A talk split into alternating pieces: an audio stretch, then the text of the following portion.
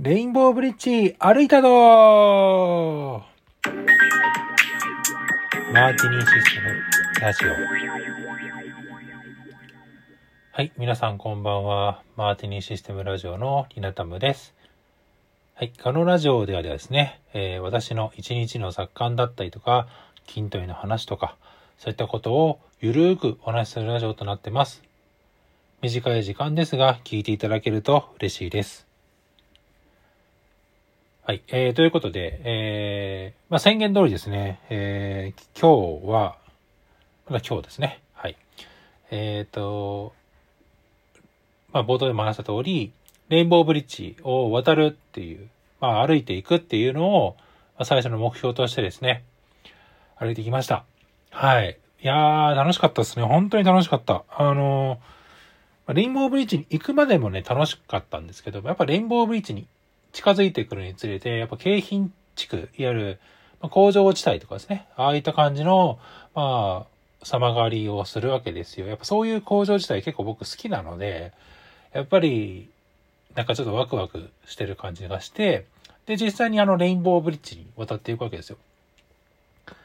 で、レインボーブリッジはあの、お台場側からとですね、まあ、芝浦側からで入るんですけど、まあ、芝浦から入ったんですけど、芝浦の場合は、あの、エレベーターに上がってですね、ブイーンって上がっていって、でそこであの、レインボーブリッジにつながるわけですけど、で、その後はだんだんだんこう、お台場方面に歩いていって、お台場についてはですね、まあ、そのまま坂道になって、まあ、お台場に着く、みたいな形になるんですけど、いや、すごかったっすね、やっぱり。うん。でも、車でね、やっぱ走ってると、まあ普通になんだか普通の橋なんですよ、やっぱり。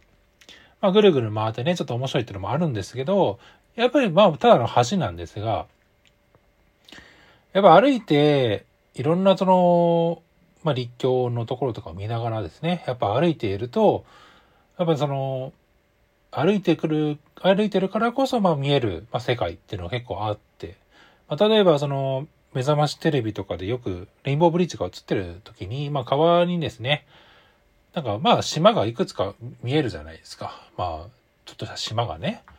その島の中を天井、まあ上から見たっていうのが、まあ今回初めてだったんで、まあ、ああ、こんな感じなんだね、みたいな。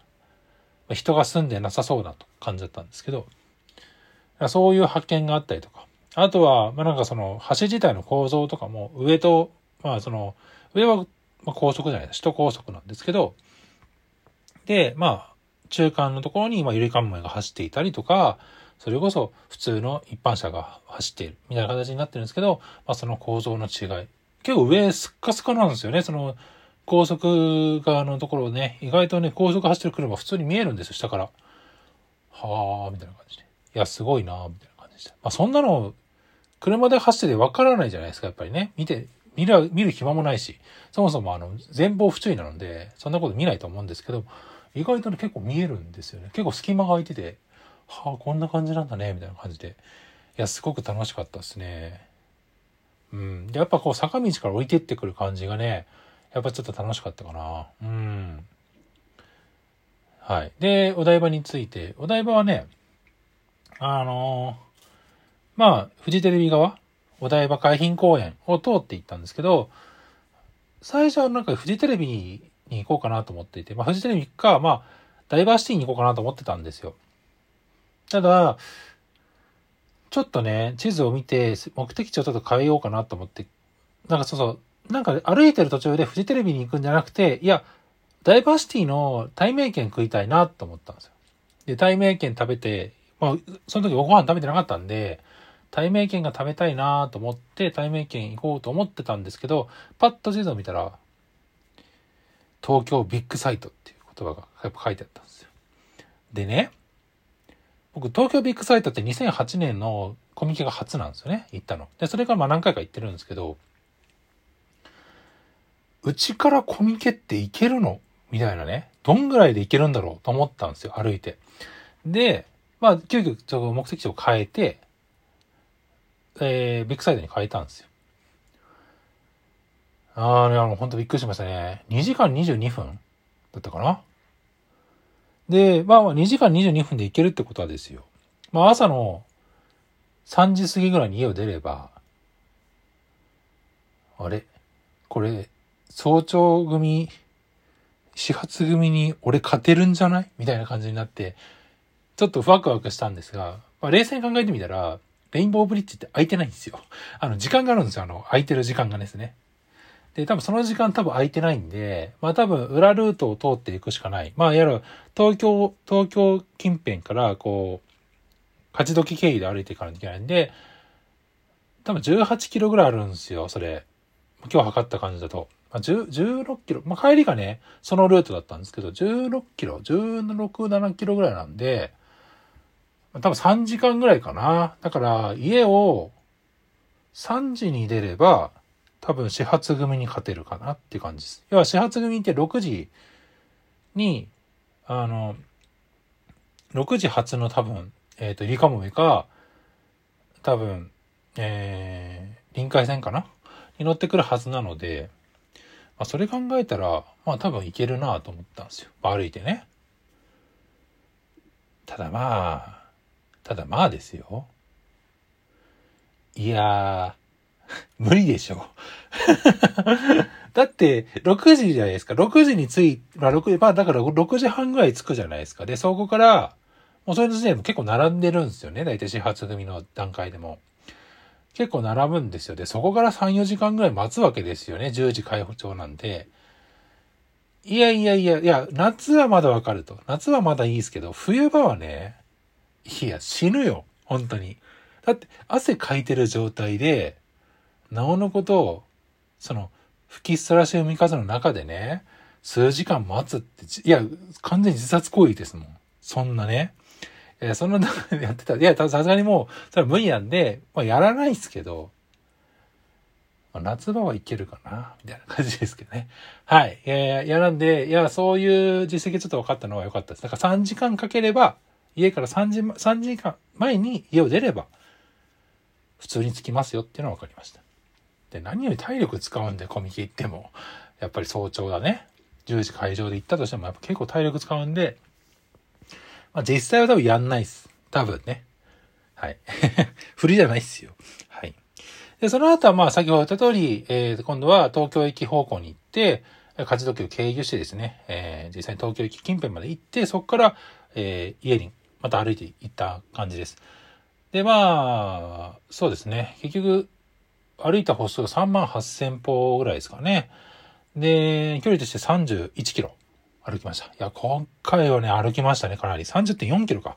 30.4キロ歩きました。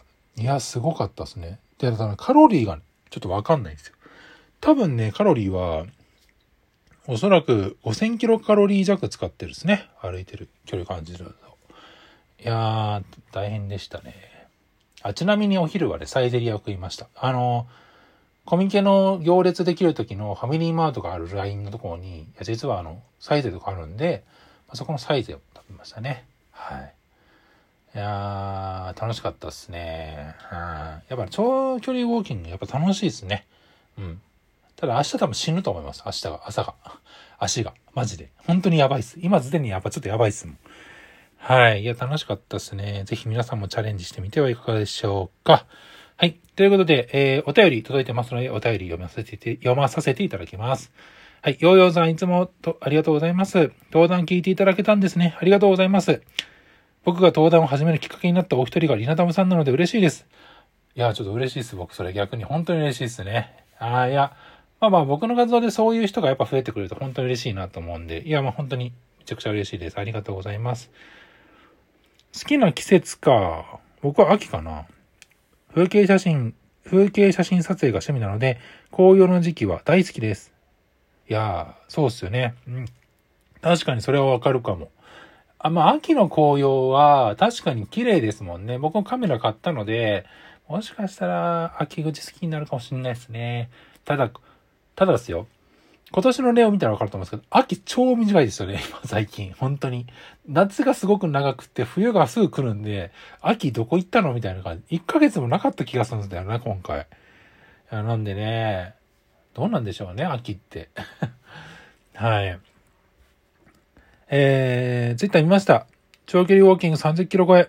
めちゃめちゃ歩きましたね。すごい。筋肉痛が大変なことになりそうっていうことで。はい。ありがとうございます。いや、そうなんですよね。いや、本当にね、あのね、肩もね、やっぱやばいんですよ。やっぱ肩にね、やっぱ空ってるんですよね。背中、あの、まあ、あの、ボトルとか、それこそなんかまあお財布とかね、やっぱ入れてるんで、まあ充電器とかも入れてるわけですよ。なんかあってもいいように。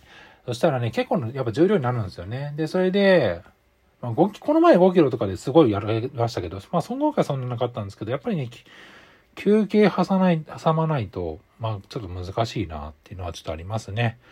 はい。この辺の装備はね、ちょっと考えようかなと思います。で、なんかね、さっきからずっとお腹が鳴ってるんですよ。まあ、ご飯食べたんですけどね。はい、ありがとうございます。そうそう。で、なんかね、お腹がすごく鳴るんですよね。あ、多分動いたからだと思うんですけど、まあ、すごくお腹のね、調子が悪いというか、まあ、お腹が活発なのかわかんないんですけど、結構お腹が鳴ってて、もしかしたらこう音入ってんじゃね？マジで。いやいや、ちょっと恥ずかしいですね。はい。あということで、お便りありがとうございました。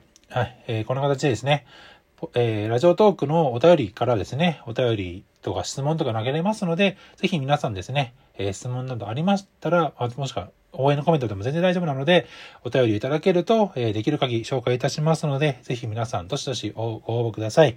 あとはツイッターでもですね、RTANM のハッシュタグをつけていただけると、えー、私の方からですね、そのツイートに対して、えー、返信を行いますので、ぜひよろしくお願いします。あとはリアクションですね。はい、いいねとか、えー、応援とか、えそれこそ笑ったとか、リアクションバンバン押してください。一回じゃなくて何回でも押せますんで、ぜひそういったのいっぱいいただけると励みになりますので、ぜひよろしくお願いします。はい。ということで、もうそろそろ時間が来ましたね。はい。えー、短い時間ですが、聞いていただきましてありがとうございました。また次回お会いしましょう。さよなら。